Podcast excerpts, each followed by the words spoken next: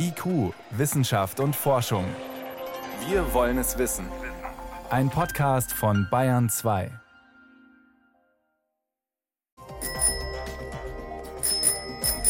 Achtung, hier komme ich. Eine Klingel am Fahrrad.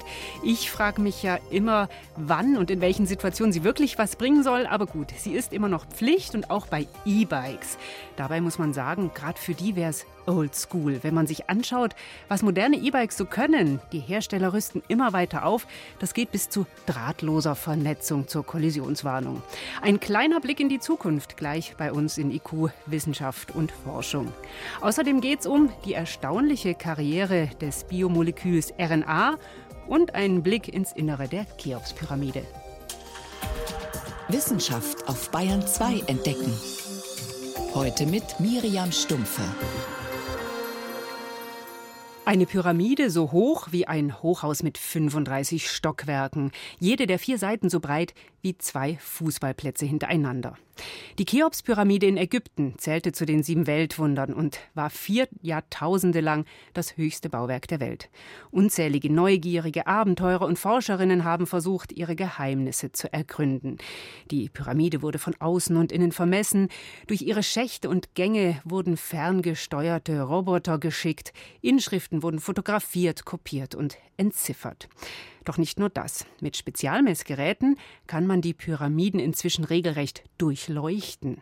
Ein Team von Münchner Forschern hat das vor kurzem getan. Mit dabei Christian Große. Er ist an der Technischen Universität München Professor für, so heißt das, zerstörungsfreie Prüfung. Ihn konnte ich vor der Sendung fragen, welche Geheimnisse stecken denn überhaupt noch in der Cheops-Pyramide?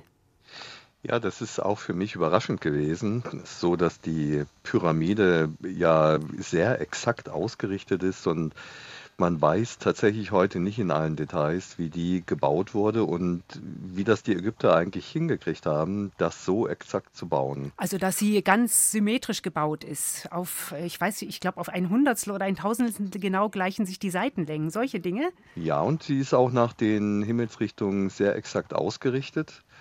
Die einzelnen Ebenen, auch die Gänge, sind alle in einer Ebene, das heißt in einer Flucht dann. Und das ist eigentlich nur mit modernen geodätischen Mitteln möglich, die natürlich die Ägypter damals nicht hatten. Und man möchte wissen, wie haben sie das geschafft? Um was für Fragen geht es da zum Beispiel, die die Kollegen aus Kairo Ihnen gestellt haben? Ja, es gibt einzelne Bereiche in der Pyramide, die besonders mystisch sind, die mhm. äh, vielleicht noch am meisten Rätsel beinhalten. Das ist zum einen der originale Eingangsbereich. Der, der formt sich ab nach außen in der Form von einer Dachziegelkonstruktion, das ist der sogenannte Chevron-Bereich. Also die Blöcke sind schräg eingesetzt. Genau. Mhm. Ja, wie bei so einer Dachkonstruktion. Und da hat man nicht verstanden bislang, warum das so gebaut ist. Und auch weiß man natürlich nicht, wie es dann dahinter weitergeht. Man ist natürlich auch immer auf der Suche nach neuen Informationen über dieses Bauwerk. Und wenn Sie sich da die Struktur des Bauwerks und zum Beispiel die Fugen, wie dünn, wie klein die sind, genauer anschauen, wie machen Sie denn das? Wie können Sie denn reinschauen, ohne etwas zu zerstören? Ja, wir können mit unseren Techniken tatsächlich in die Struktur hineinschauen. Ultraschall ist es zum Beispiel, oder? Da verwenden wir zum Beispiel Ultraschall, aber auch Radar oder die elektrische Widerstandstomographie. Das sind alles zerstörungsfreie Prüftechniken, wie sie auch in der Geophysik, auch in der Seismologie, in der Seismik verwendet werden für die Analyse des Untergrundes. Viele kennen von uns auch Ultraschall aus dem medizinischen Bereich. Und diese Techniken sind in den letzten zehn Jahren enorm weiterentwickelt worden, sodass wir heute ganz andere Möglichkeiten haben, in die Objekte hineinzuschauen mit diesen Verfahren. Kann man dann in dieser inneren Struktur vielleicht auch erkennen, ob die Ägypter beim Bau bestimmte Rampen genutzt haben, um diese Riesenblöcke hochzuhüfen? Oder auf was hofft man da? Ja, es ist äh, tatsächlich noch sehr viel unklar. Also es gibt diese Rampentheorie, die besagt, dass dann also diese Rampen aus Sand gebaut wurden, um dann diese sehr schweren Blöcke von zweieinhalb Tonnen an ihren Platz zu bringen. Aber das ist gar nicht bewiesen. Also das ist so, dass es nur eine von mehreren Theorien ist. Und wenn wir uns die Pyramide anschauen, die ja sehr groß ist, dann können wir tatsächlich sichtbar von den Oberflächen her nur einen geringen Teil untersuchen. Das heißt, die, der Großteil der Pyramide ist für uns eigentlich gar nicht zugänglich und unsichtbar. Und da ist zum Beispiel auch die Frage, besteht er komplett aus Steinen? Das ist eigentlich nicht zu erwarten, denn das ist ja auch damals ein teures Material gewesen und man musste das über längere Strecken anliefern. Deswegen ist eine der Vermutungen, dass manche Bereiche im Innern hohl waren und aufgefüllt wurden mit Sand. Und da hoffen wir, Beiträge zu liefern für solche Interpretationen. Wie gut können Sie Ihre Geräte da bei den Pyramiden einsetzen, inmitten des Wüstenstaubs etc.? Das ist tatsächlich problematisch. Also es ist so, dass wir teilweise in Gängen herumkriechen mussten, die nur einen Meter hoch waren. Und da müssen wir dann natürlich, um halt die Messsysteme über Kopf anzukoppeln an die Struktur, einerseits mit viel Aufwand, auch Kraftaufwand arbeiten und dann geht es eben über Kabelverbindungen her, es geht über die Elektrik auch teilweise her, weil das dann auch teilweise sehr stark ruckelt.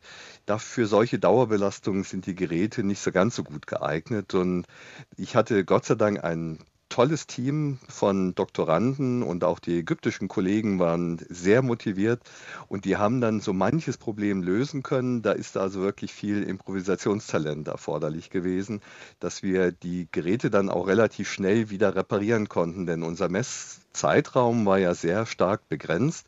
Die Pyramide musste ja offen gehalten werden für die Touristen und für die Besucher. Also Sie konnten da nicht ständig sich frei bewegen. Nein, ganz und gar nicht. Mhm. Jetzt äh, haben Sie viele Fragen geschildert. So viele Antworten sind noch nicht da. Sie werden auch noch aus und Sie wollen weiter messen. Werden Sie da dieses Jahr noch mal hinfahren? Also wir haben die Bitte der ägyptischen Kollegen nochmal zu kommen, als die gesehen haben, welche Möglichkeiten wir mit unseren Messsystemen haben, ist denen spontan sehr viel eingefallen, wo wir noch Messungen durchführen können. Wir hoffen, dass wir tatsächlich die Gelegenheit haben, hinzufahren. Das hängt ganz profan, aber auch ein bisschen vom Geld ab. Wir hoffen, dass wir dafür dann eben auch einen Geldgeber finden. Professor Christian Große von der TU München und sein Team können mit Ultraschallradar und anderen Geräten zerstörungsfrei in die Cheops-Pyramide gucken. Vielen Dank, Herr Große, für das Gespräch. Ich bedanke mich.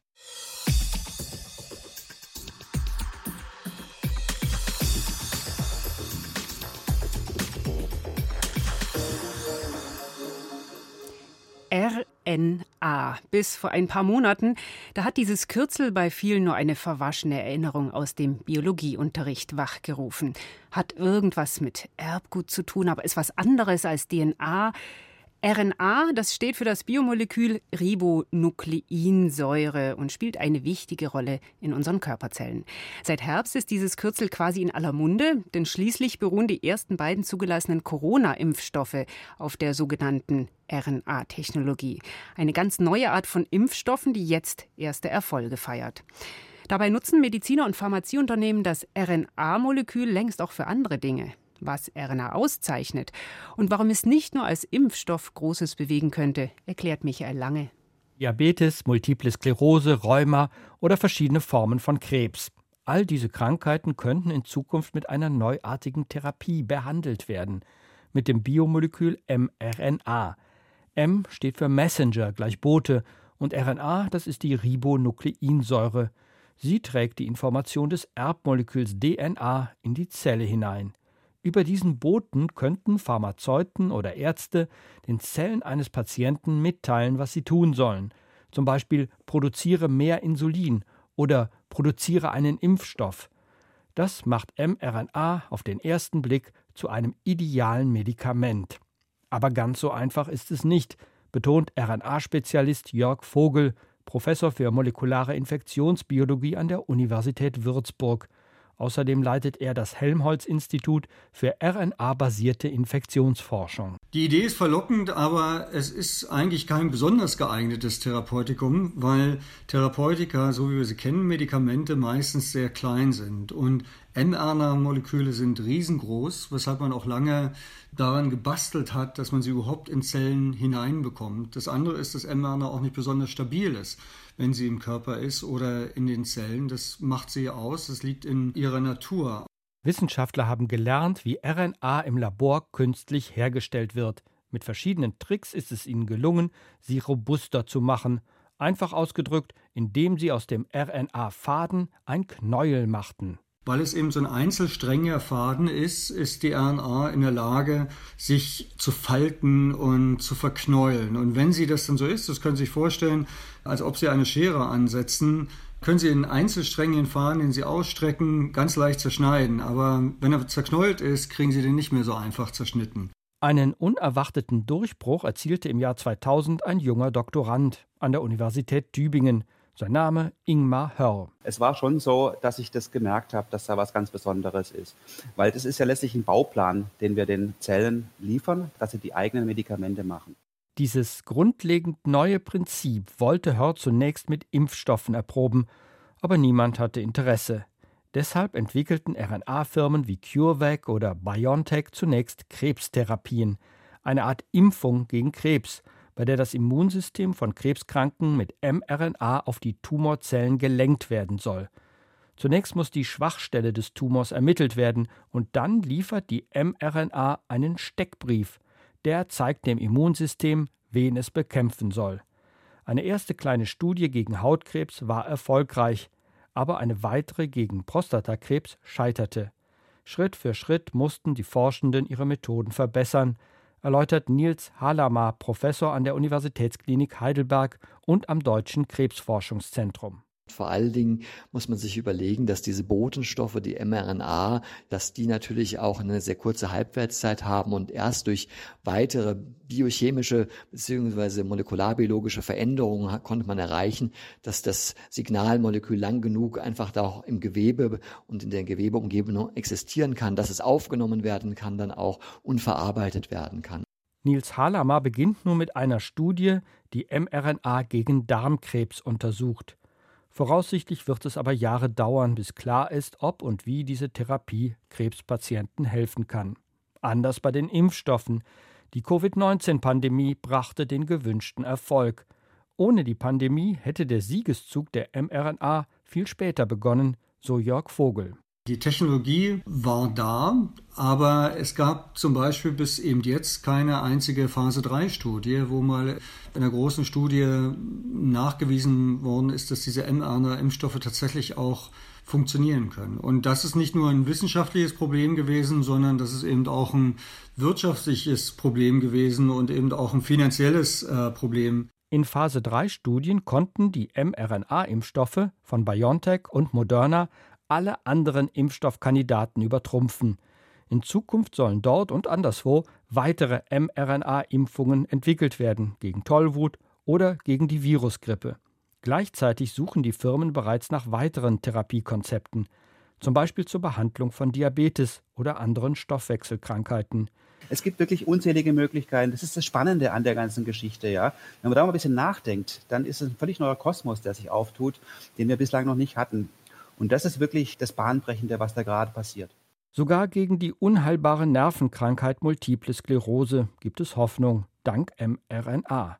In Tierversuchen gelang es Forschenden der Universität Mainz, das Fortschreiten einer ähnlichen Krankheit bei Mäusen zu verhindern. Noch steht nicht fest, ob diese Therapie auch bei Menschen funktioniert.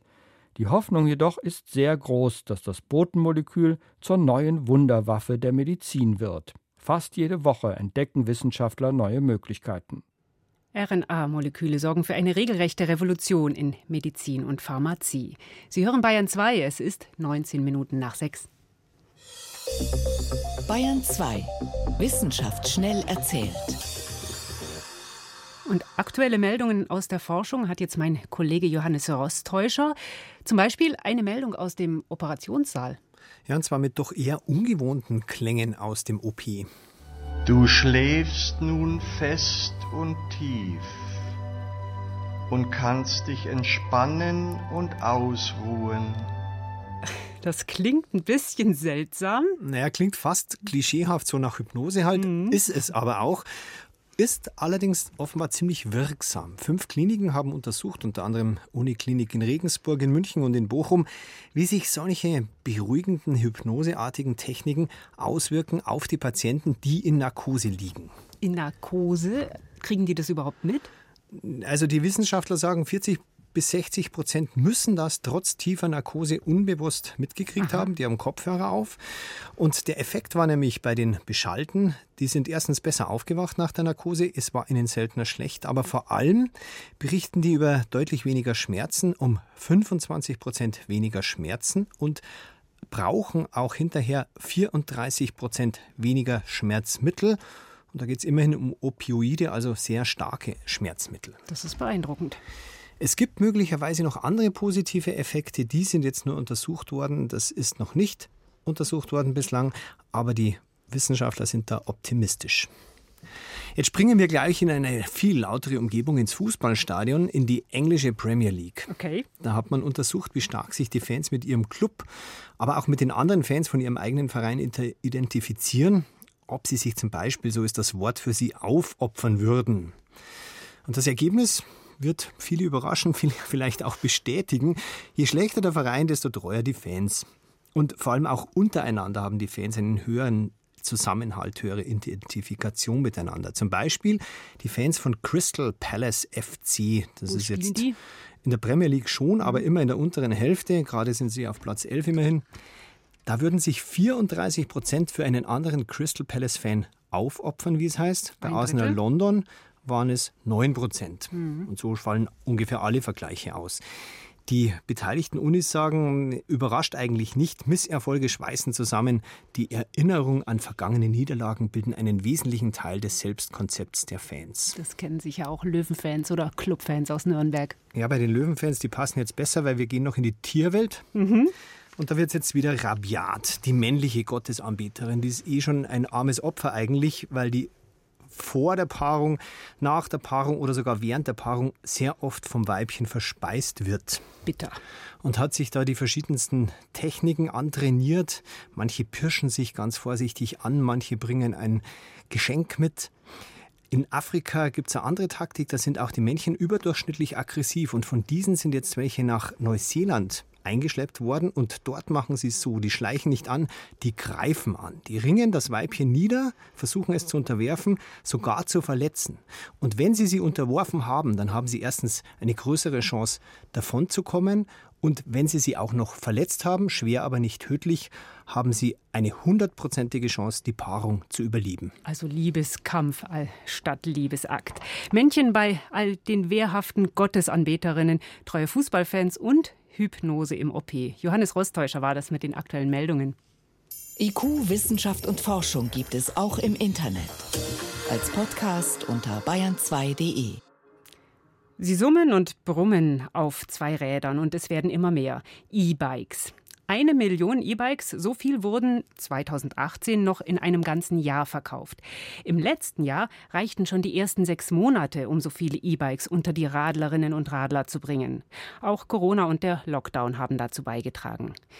Die riesige Nachfrage sorgt einerseits dafür, dass Lager und Geschäfte quasi leer sind.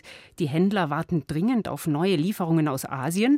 Andererseits beschleunigt dieser Boom vielleicht auch neue technische Entwicklungen. Schlicht und einfach, weil die Hersteller viel einnehmen und investieren können. David Globig hat nachgefragt, ob sich E-Biker in den nächsten Jahren auf neue Technik freuen können. Hannes Neupert vom Extra Energy e.V. ist enttäuscht. Seit fast 40 Jahren beschäftigt er sich mit dem Thema Elektromobilität und er hat das Gefühl, dass speziell bei E-Bikes technische Neuerungen bislang viel zu zögerlich eingeführt wurden was seiner Meinung nach auch an der großen Nachfrage nach Elektrofahrrädern liegt. Das ist ja etwas, das haben wir schon in mehreren Jahren in Folge, dass immer die Abverkaufsstückzahlen identisch mit den Herstellungsstückzahlen waren. Das heißt, es gab nie Druck, durch Innovation neue Bedarfe zu schaffen. Natürlich hat die Industrie trotzdem neue Technologien für E-Bikes entwickelt. Vor zwei Jahren zum Beispiel ist ein ABS für die Vorderradbremse auf den Markt gekommen. Es soll verhindern, dass das Rad blockiert, wenn man eine Vollbremsung hinlegt, und so das Risiko verringern, zu stürzen oder sich sogar zu überschlagen. Auch die Firma Brose verbessert ständig die Systeme, die sie den Herstellern von Elektrofahrrädern zuliefert, erklärt Thomas Leicht. Er leitet den Bereich E-Bike-Antriebe bei Brose. Es hat in den ganzen Jahren schon immer einen Trend gegeben in Richtung Leistung und Gewicht und auch Baugröße. Natürlich will man möglichst integriert in den Rahmen und möglichst wenig sichtbar und natürlich eben auch mit geringem Gewicht weitergehen. Und da haben wir das ganze Gehäuse des Antriebs aus Magnesium gemacht und so ein halbes Kilo eingespart. Diese Variante ist allerdings auch teurer als die normale Aluminiumversion. Aber reduziertes Gewicht und verringerte Baugröße zählen für Hannes Neupert sowieso nicht zu den Innovationen, auf die er hofft. Besonders wenn man dabei unverändert auf das Mittelmotorprinzip setzt, bei dem sich der Antrieb direkt am Tretlager befindet. Ein solcher Mittelmotor sorgt zum Beispiel für höheren Verschleiß an Kette und Zahnrädern. Der lässt sich zwar reduzieren, indem die Elektronik den Antrieb geschickt regelt. Trotzdem stößt man mit dem Mittelmotorprinzip an Grenzen, erläutert Neupert. Was nicht geht, ist elektrische Bremsung und Allradantrieb. Also eigentlich gehört der Antrieb in die Narbe und am besten vorne oder vorne und hinten, weil man dann eine höhere Fahrdynamik realisieren kann und weil man auch elektrisch bremsen kann und zum Beispiel Dinge wie Anti-Schlupfregelungen umsetzen kann. Eine Anti-Schlupfregelung verhindert elektronisch, dass die Reifen etwa auf losem Untergrund durchdrehen. Und über elektrisches Bremsen lässt sich Strom zurückgewinnen und damit die Akkureichweite erhöhen. Ohne Mittelmotor könnte man letztlich sogar Fahrradkette und Zahnräder einsparen, indem man beim Treten nur noch Strom erzeugt. Es gibt mehr Hersteller, die an dem seriellen Hybrid arbeiten, also wo wir nur noch einen Tretgenerator treten und Nabenmotoren haben, wo der Antrieb dynamisch direkt aus gemischter Muskelkraft erzeugtem Elektronen und Batterieelektronen dynamisch auf die Straße übertragen wird. Doch in den Augen von Hannes Neupert haben die von den guten Verkaufszahlen verwöhnten Hersteller von Antriebssystemen, elektronischen Steuerungen und Akkus viele Innovationen bislang eher ausgebremst. Er glaubt aber, dass Nachfrage und Verkaufszahlen von Elektrofahrrädern inzwischen so rasant steigen, dass die Branche dabei ist, umzudenken. Was sich tun wird, ist, dass Hersteller mehr Geld akquirieren können, um zu investieren in moderne Techniken und in höhere Stückzahlen. Es gibt viele Dinge, die in der Schublade sind, einfach nicht umgesetzt werden konnten, die jetzt losgetreten werden. Also ein Beispiel ist die Rahmenfertigung. Statt die Fahrradrahmen in Asien aus Stahl oder Aluminium schweißen zu lassen, könnte man sie im Spritzgussverfahren aus Kunststoff herstellen. Damit würde sich die Rahmenfertigung selbst in einem Hochlohnland wie Deutschland wieder rentieren. Dank des E-Bike-Booms kann auch Brose mehr Geld in die Entwicklung stecken. Das Unternehmen will unter anderem etwas für diejenigen tun, die sich nach jahrelanger Pause wegen Corona jetzt erstmals wieder aufs Rad schwingen. Die kommen häufig mit diesen Kettenschaltungen nicht klar.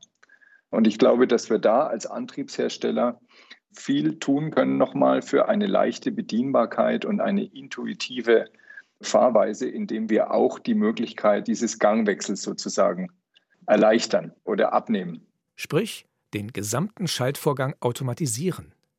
Brose setzt aber auch auf das Thema digitale Services und Vernetzung, ähnlich wie es die Automobilindustrie schon seit einiger Zeit macht. Und genauso wie bei den Autos wird das dazu führen, dass auch Elektrofahrräder immer mehr zu rollenden Computern werden.